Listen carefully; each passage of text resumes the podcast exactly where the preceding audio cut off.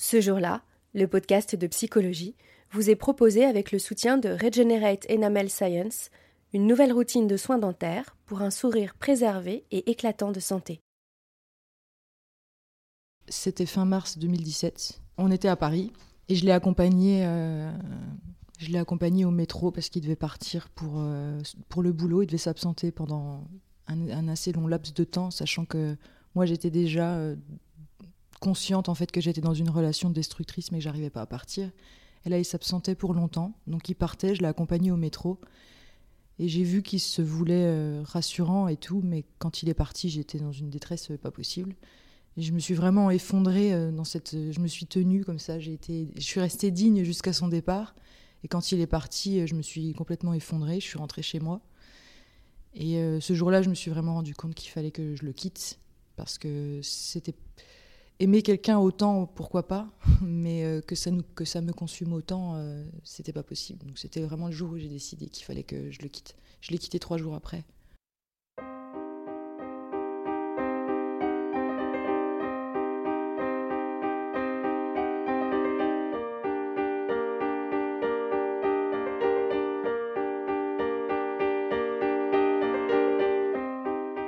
On les appelle parfois pervers narcissiques, parfois manipulateurs, parfois même vampires psychiques. Sortir indemne d'une relation avec ce type de personnalité est quasi impossible et il faut parfois des mois, voire des années pour reconstruire son estime de soi, détruite par ces hommes et ces femmes qui se nourrissent des émotions de l'autre. Sophie Lambda en a fait les frais. Illustratrice, elle a passé près d'une année en couple avec un manipulateur. De cette relation traumatisante, elle a tiré une superbe bande dessinée intitulée Tant pis pour l'amour. Elle raconte le processus qui l'a amené à quitter son bourreau émotionnel. Bienvenue dans le nouvel épisode de Ce jour-là, un podcast de Psychologie Magazine. Alors on s'est rencontrés euh, à Paris, moi j'habitais pas ici, mais on s'est rencontrés à Paris euh, dans, un milieu. Euh, à ce moment-là, je commençais à côtoyer un peu le milieu artistique euh, à Paris. Moi, je sortais de ma campagne. Et je l'ai rencontré dans ce milieu-là. On s'est croisés à plusieurs reprises, mais il s'est jamais vraiment rien passé. C'était pas. il m'a pas mis le grappin dessus. J'ai pas eu le choix. C'était assez lent comme, comme process. Mais on s'est croisés plusieurs fois à Paris. Et quand on s'est revus une fois et qu'on était disponibles tous les deux, on s'est plus jamais lâchés. On s'est vu à, on s'est vu à Montpellier. On a profité de la nature. On est allé se baigner euh, au lac du Salagou. On a profité de, la nature à Montpellier. Enfin, c'était, c'était en été, donc c'était vraiment très chouette. Et puis à partir de ce moment-là, on s'est pas quitté. Et moi, j'ai commencé à faire des allers-retours euh, Montpellier-Paris pour passer du temps avec lui. Et on était ensemble euh, très souvent. moi, j'étais, j'étais transformée en fait. Au début, mes proches ne me reconnaissaient pas à la fin non plus. Sauf qu'au début, c'était pour des bonnes raisons. il nous trouve, euh, il me trouvait heureuse, épanouie, euh, drôle. Je rigolais tout le temps. Enfin, c'était un peu le, euh, la transformation idyllique, quoi. Vraiment, on est sur un petit nuage. Moi, je m'en rendais pas compte. Tout ce que je savais, je sais que j'étais super heureuse, mais je m'en rendais pas compte. Après, comme toute personne normale, même quand on est heureux, tous les jours, on n'est pas heureux tous les jours, en fait. Là, c'était vraiment du bonheur tout le temps. C'est presque comme une drogue. on est drogué en fait à ce, bonheur-là. Au début, c'est une bonne nouvelle pour les proches. Hein. Ils se disent mais c'est pas possible une relation comme ça. Euh, les gens nous voyaient mariés euh, euh, dans l'année quoi. Au bout de 3-4 mois, ça a commencé déjà à, décliner, mais 3-4 mois, c'était suffisant pour moi pour ne plus voir du tout ma vie sans lui. Et puis ça a commencé à décliner à ce moment-là. Donc avec le recul, on se dit que on aurait, il y a des choses qu'on n'aurait pas dû laisser passer et qu'on aurait dû creuser euh, tout de suite, mais on creuse pas parce qu'on est trop bien et que euh, on refuse que ça change en fait. Comme euh, des, les, incohérences dans le discours qu'il y a pu avoir au début, sur lesquelles j'ai glissé parce que je me, disais que c'était de l'inattention, de la maladresse. On cherche beaucoup d'excuses hein, quand, quand, on est comme ça. On est assez doué pour s'arnaquer nous-mêmes le cerveau. Ce qui est sûr, c'est qu'à chaque fois qu'il y avait un différent dans sa vie privée ou dans sa vie professionnelle, c'était jamais de sa faute. Ça, je m'en suis rendu compte après. Mais il y avait toujours euh, quelqu'un euh, qui était coupable de ce qui allait pas euh, de son côté, et moi, je me posais pas vraiment la question. Mais c'est vrai qu'avec le recul, j'aurais dû En fait, si je l'avais poussé très tôt dans ses retranchements, je me serais rendu compte euh, beaucoup plus rapidement en fait qu'il y avait quelque chose qui allait pas. Mais là, je, laissais courir et je me disais bon, il n'a pas fait attention, il s'est trompé la première fois, c'est pas grave.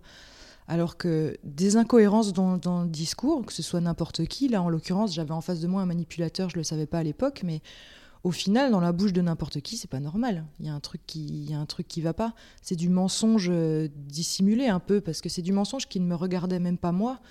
Mais ces incohérences-là, ça aurait dû m'inquiéter. C'était les, euh, les premières alertes, en fait, que j'ai ignorées. Il y avait toujours un responsable de son malheur. Tous les jours, il y avait un responsable différent. Il est devenu euh, horrible. C'était un enfer, en fait, de, de, passer parfois des journées avec lui, parce qu'on passe du chaud au froid en 10 minutes, en, 30 secondes. Qu'est-ce que je dis 10 minutes? Et on ne sait pas pourquoi. En fait, il y a des changements d'humeur, il y a euh, des crises déclenchées euh, sans déclencheur.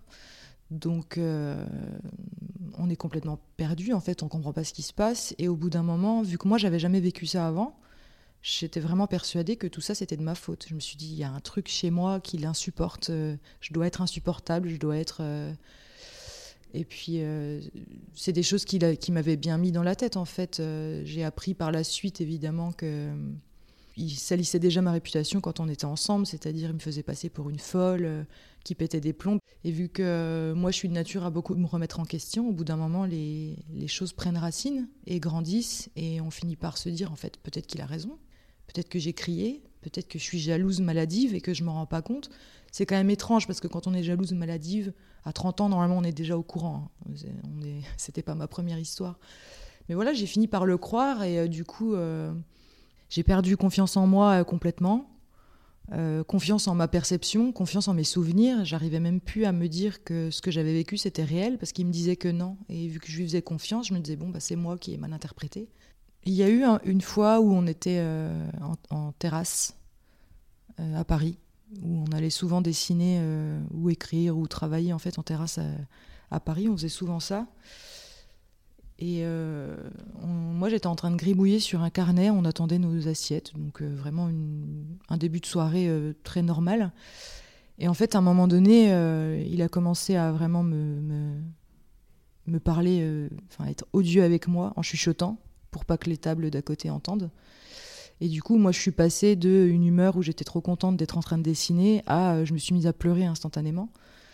Du coup, euh, les tables d'à côté euh, nous regardent et moi, je me sens hyper mal. J'ai horreur d'attirer l'attention sur moi. Je pense qu'ils le savaient aussi. Donc, je, pleurais en me cachant. Enfin, je suis passée vraiment d'un moment de, de, bonheur simple à un moment de détresse parce qu'il a commencé à me dire des choses horribles. Il commençait à me dire qu'il était en train de faire une crise d'angoisse parce que je l'oppressais parce que la vie que je lui faisais mener euh, était insupportable. Euh, donc il commençait à respirer fort. Enfin moi je le voyais, mais il arrivait quand même à être assez discret pour les gens en terrasse, parce qu'il est meilleur euh, comédien que moi. Qu'il fallait que, que, je me soigne, que c'était pas normal d'être jalouse comme ça. Alors vu que j'avais pas trop confiance en moi, je, je croyais ce qu'il me disait. Donc moi j'ai commencé à me sentir vraiment très mal, à être oppressée. Et au moment où je me suis sentie oppressée, lui il est redevenu normal. Et il a commencé à gribouiller et à aller bien et à souffler, à dire non, non, mais c'est bon, ça va passer. Et du coup, moi, j'étais dans un état euh, pas possible. J'ai même pas réussi à manger. J'ai regardé le sol euh, en larmes, euh, en pleurant silencieusement pendant 20 bonnes minutes. Et du coup, il a vraiment changé d'humeur en un quart d'heure comme ça. Et moi, j'épongeais tout ça. Et j'étais pas capable, en fait, de faire comme si de rien n'était. Donc, vraiment, je subissais, en fait. J'épongeais trop. Avec le recul, je, je sais que j'aurais dû prendre de la distance. Mais enfin bon, quand on a la tête dans le guidon, c'est un peu moins facile. Une fois où j'étais à Montpellier et euh, on s'envoyait des messages, euh, tout allait bien, on s'envoyait des messages mignons euh, de, gens amoureux, donc tout allait bien. Moi, je suis rentrée chez moi pour travailler et d'un seul coup, j'ai reçu un coup de fil d'un ami à lui qui m'a dit Écoute, je, je, viens de l'emmener à l'hôpital, ça va pas du tout voilà, je tenais à te prévenir et j'ai commencé à lui demander mais qu'est-ce qui se passe? Pourquoi tu l'emmènes à l'hôpital? Il a eu, il a fait un truc, il s'est fait renverser. Enfin, je sais pas. Moi, je voyais déjà quelque chose de très concret. Et il me dit non, il est très oppressé. Euh, en gros, il m'explique qu'il est très oppressé à cause de notre relation et qu'il a essayé de se jeter sous une voiture. Donc moi, je, je, dis comment ça, très oppressé par notre relation? Je ne comprends pas, sachant que en fait, c'était la version de son ami Et moi, la version que j'avais par SMS, c'était J'en peux plus d'héberger cet ami-là chez moi, c'est trop petit, à chaque fois qu'il vient, je suis oppressée, je suis pas bien. Donc moi, pour moi, le fait qu'il soit oppressé, c'était de la faute de son pote. Et son pote était en train de me dire que c'était de ma faute. Donc en fait, on se comprenait pas. Et j'ai commencé à dire, bah, passe-le moi. Il a dit, non, non, je crois que c'est pas une bonne idée et tout. Donc moi, je, je, comprenais absolument pas ce qui se passait. En plus, c'était de la faute de personne, parce que c'est juste quelqu'un qui essayait de nous monter l'un contre l'autre, euh, j'imagine. Euh, il voulait pas qu'on se rapproche. Donc euh, voilà, enfin, je, je, on comprend jamais vraiment les mécanismes hein, de pourquoi ils font ça. C'est. Mais du coup, moi, je me suis retrouvée dans une détresse pas possible à l'autre bout de la France parce que j'ai eu l'impression que le fait qu'il se retrouve à l'hôpital, c'était de ma faute. Alors qu'en fait, pas du tout. Mais euh, voilà, des anecdotes comme ça, c'est arrivé très souvent. Il y a une chose en particulier à laquelle je faisais pas attention et je me disais, bon ben, c'est sa façon de vivre à lui et je l'accepte et il a le droit. Dès le départ, en fait, à chaque fois qu'on était ensemble, au restaurant ou tous les deux, euh, son portable était toujours en mode avion. Toujours, toujours. Et au début, je me suis pas posé de questions, mais euh, par la suite, j'ai compris en fait que si son portable n'était pas arrêté à ce moment-là, il aurait sonné en continu, parce qu'il entretenait un, nombre de relations avec d'autres femmes, euh, un nombre vertigineux, en fait, d'être capable d'entretenir autant de relations d'un coup. Alors, pas forcément des relations sexuelles, des fois, c'était des relations de confidentes. En fait, il, a besoin, il avait besoin de s'entourer de, beaucoup de filles au cas où. Mais il était très entouré de femmes qui étaient persuadées d'avoir une relation particulière avec lui alors qu'en fait elles sont des dizaines. Du coup, je me suis rendu compte de ça et j'aurais, ça aurait dû m'alerter aussi, ça, parce que quand on n'a rien à se reprocher dans une relation, on, passe pas son temps à éteindre son portable, en fait. À un moment donné, je, je trouvais que ça devenait trop fréquent, en fait. Donc déjà, je commençais à me poser des questions, et puis il y a un jour, euh, c'était euh, en décembre 2016, euh, où j'ai craqué, en fait, et je suis allée voir. J'ai fait quelque chose que je déteste, c'est aller voir dans son téléphone.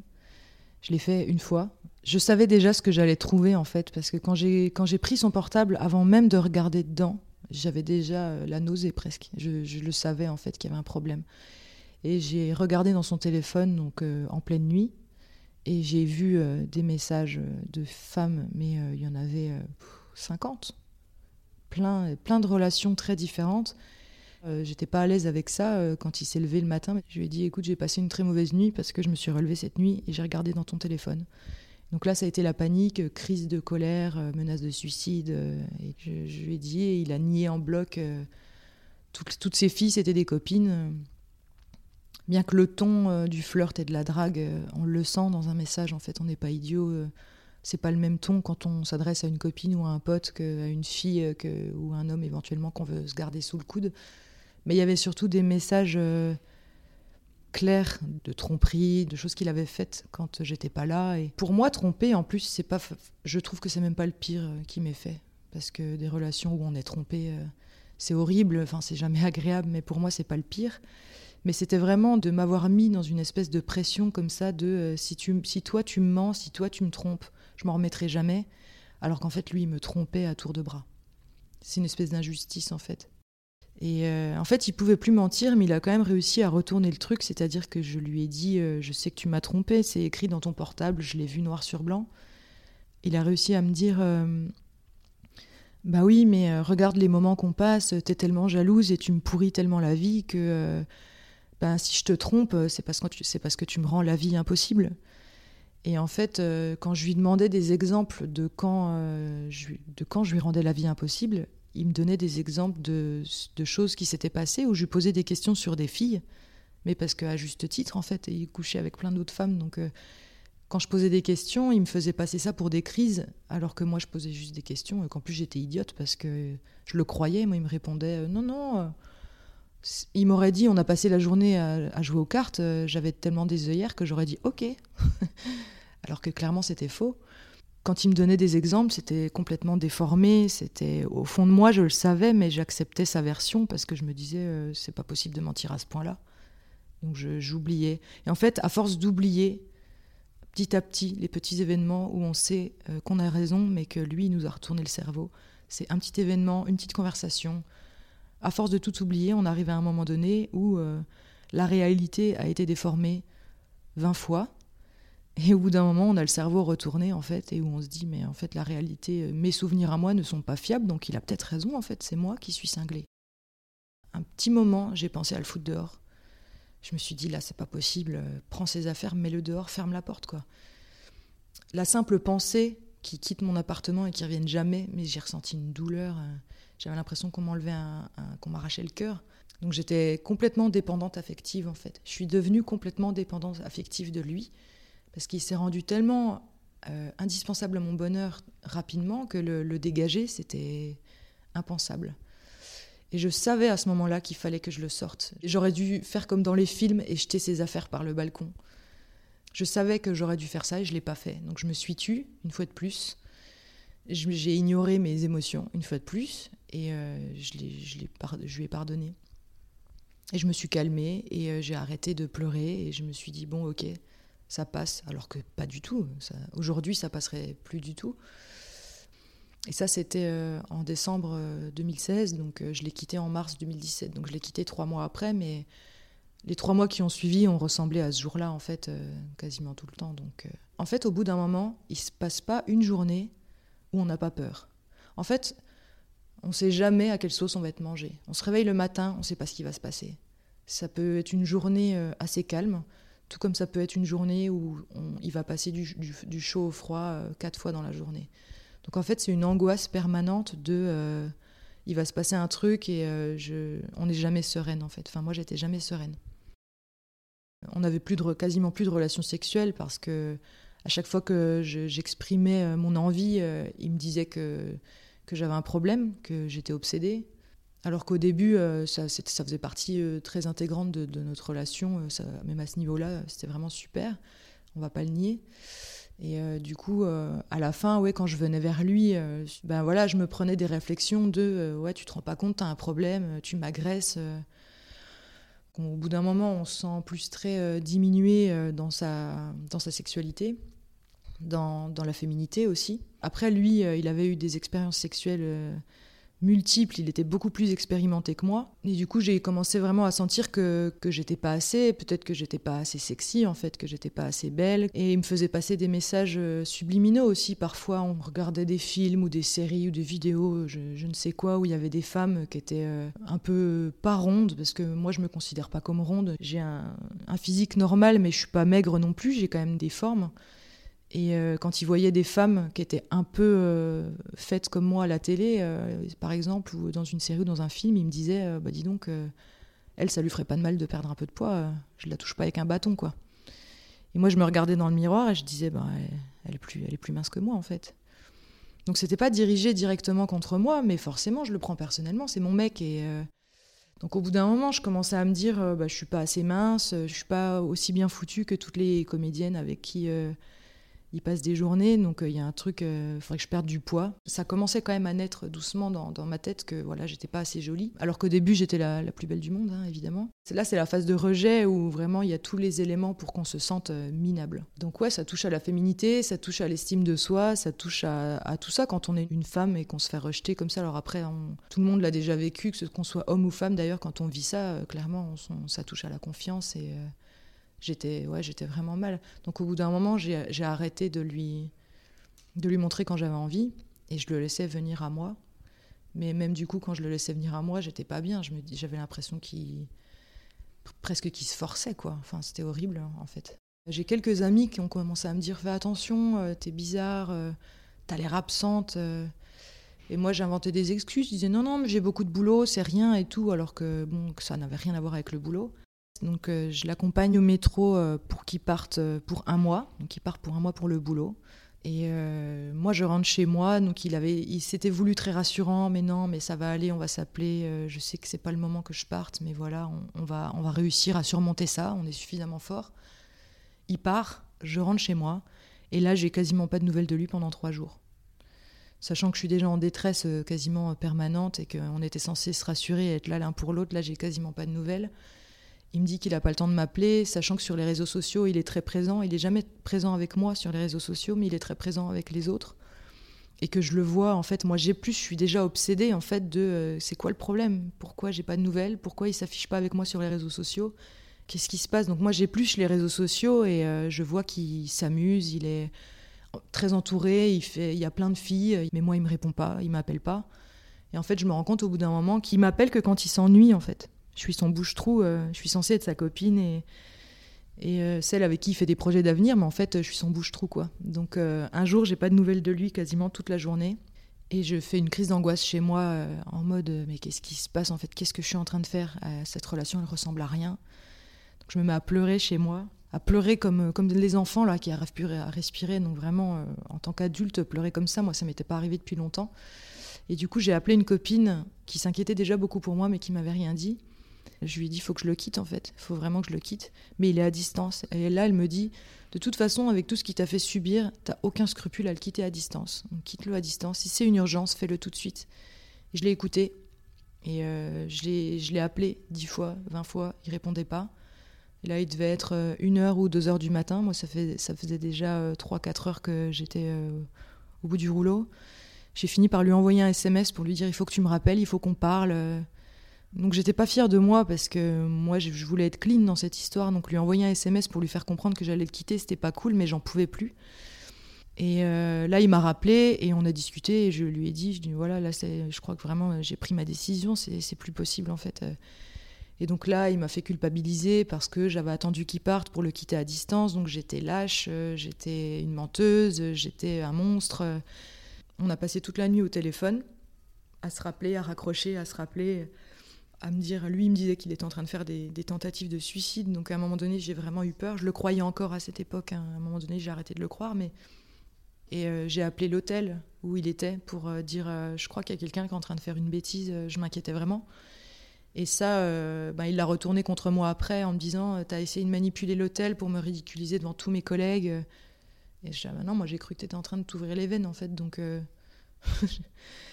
Et puis après, j'ai plus de nouvelles de lui pendant des jours je voulais quand même qu'on s'explique, autrement que par les cris et par les larmes. Donc je voulais vraiment qu'on s'explique, je voulais qu'on s'appelle et qu'on parle calmement. Mais en fait, avec lui, ça n'a jamais été possible. J'ai jamais eu droit à, mes moments de vérité, en fait. J'avais besoin de, ma vérité au calme, de discuter au calme et d'entendre les choses. Même euh, si c'était horrible, j'avais besoin de les entendre et ça, je l'ai jamais eu. Donc le deuil était très difficile à faire parce que je n'ai jamais compris ce qui se passait, ce qui, qui j'avais en face de moi. Et euh, ben, au bout d'un moment, je suis allée voir une psy, parce que j'y arrivais pas. Hein. Même les amis, la famille, ils faisaient ce qu'ils pouvaient, mais euh, j'y arrivais pas. Et au bout de deux fois ou trois fois, euh, la troisième fois où je suis allée la voir, elle m'a donné un livre. Et c'était un livre sur les manipulateurs en amour. Moi, j'ai vu le titre et j'ai fait hmm, OK. Et en fait, là, j'ai lu le bouquin et ça m'est tombé dessus. C'était évident. Tout tombait sous le sens, en fait. Je me suis dit, mais avec un livre à 16 balles, j'ai compris tout ce qui s'était passé pendant un an avec, euh, avec ce mec en fait. C'était en fait en, apprenant, en fait, en allant euh, m'instruire sur le sujet bien particulier de la manipulation. Moi, je connaissais pas ça. Je me suis rendu compte après que peut-être j'avais des manipulateurs dans ma famille, mais en tout cas de ma famille proche, mon frère, mes parents, euh, mes cousins avec qui je suis très proche et tout, j'ai personne en fait comme ça. Du coup, je, moi, j'avais jamais envisagé que ces gens-là existaient. C'était une nouveauté pour moi. Pour moi, les manipulateurs, je les aurais sentis venir à 15 000 km, mais en fait, pas du tout. Ils sont tellement doués, ils sont attendrissants. Je veux dire, mon ex, c'est quelqu'un de très attendrissant, tout le monde l'adore. Il y a quelques personnes qui commencent à ouvrir les yeux, mais tout le monde l'adore. Donc, euh, c'est là qu'est la vraie manipulation, et c'est avec ce livre-là que je me suis vraiment rendu compte de ce que c'était. C'est que c'est pas des gens euh, qu'on sent venir, en fait. Ils sont très, euh, très humains, très humbles, très compatissants, très généreux en apparence, comme ça. Donc, des gens super. Donc c'est en ça que c'est des bons manipulateurs, c'est que c'est pas des Dracula hein, qui se présentent à nous. Les traces que ça laisse aujourd'hui, c'est que moi j'ai pas l'impression euh, d'avoir réussi encore à redevenir euh, la personne que j'étais avant. Et euh, avant j'étais très naïve en fait, vu que je me doutais pas du tout que des gens aussi malveillants pouvaient exister. J'étais assez naïve, j'étais, je savais qu'il y avait des cons, mais pas à ce point-là en fait. Là vraiment euh, tant de malveillance, c'était pour moi c'était pas possible. Donc j'étais un peu un peu naïve quoi. Cette naïveté, je l'ai pas retrouvée, je suis hyper méfiante. Euh, là, je suis avec quelqu'un depuis un an avec qui ça se passe bien, qui est très gentil et qui est patient avec ça et qui, essaye de comprendre alors que lui, il est à l'opposé de tout ça. C'est des choses qui lui passent même pas par l'esprit. Mais euh, il paye encore un peu l'addition de ce que j'ai vécu avant parce que je suis super méfiante avec lui. Donc des fois c'est un peu, c'est encore un peu difficile, mais on avance un peu tous les jours, mais c'est très long. Ça fait deux ans et demi là que c'est fini cette histoire.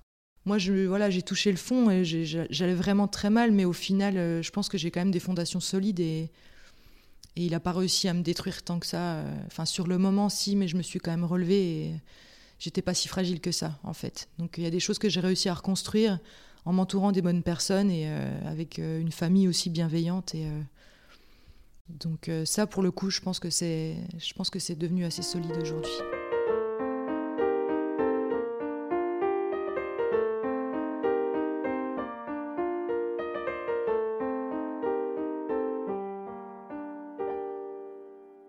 Sophie Lambda est illustratrice de bande dessinée.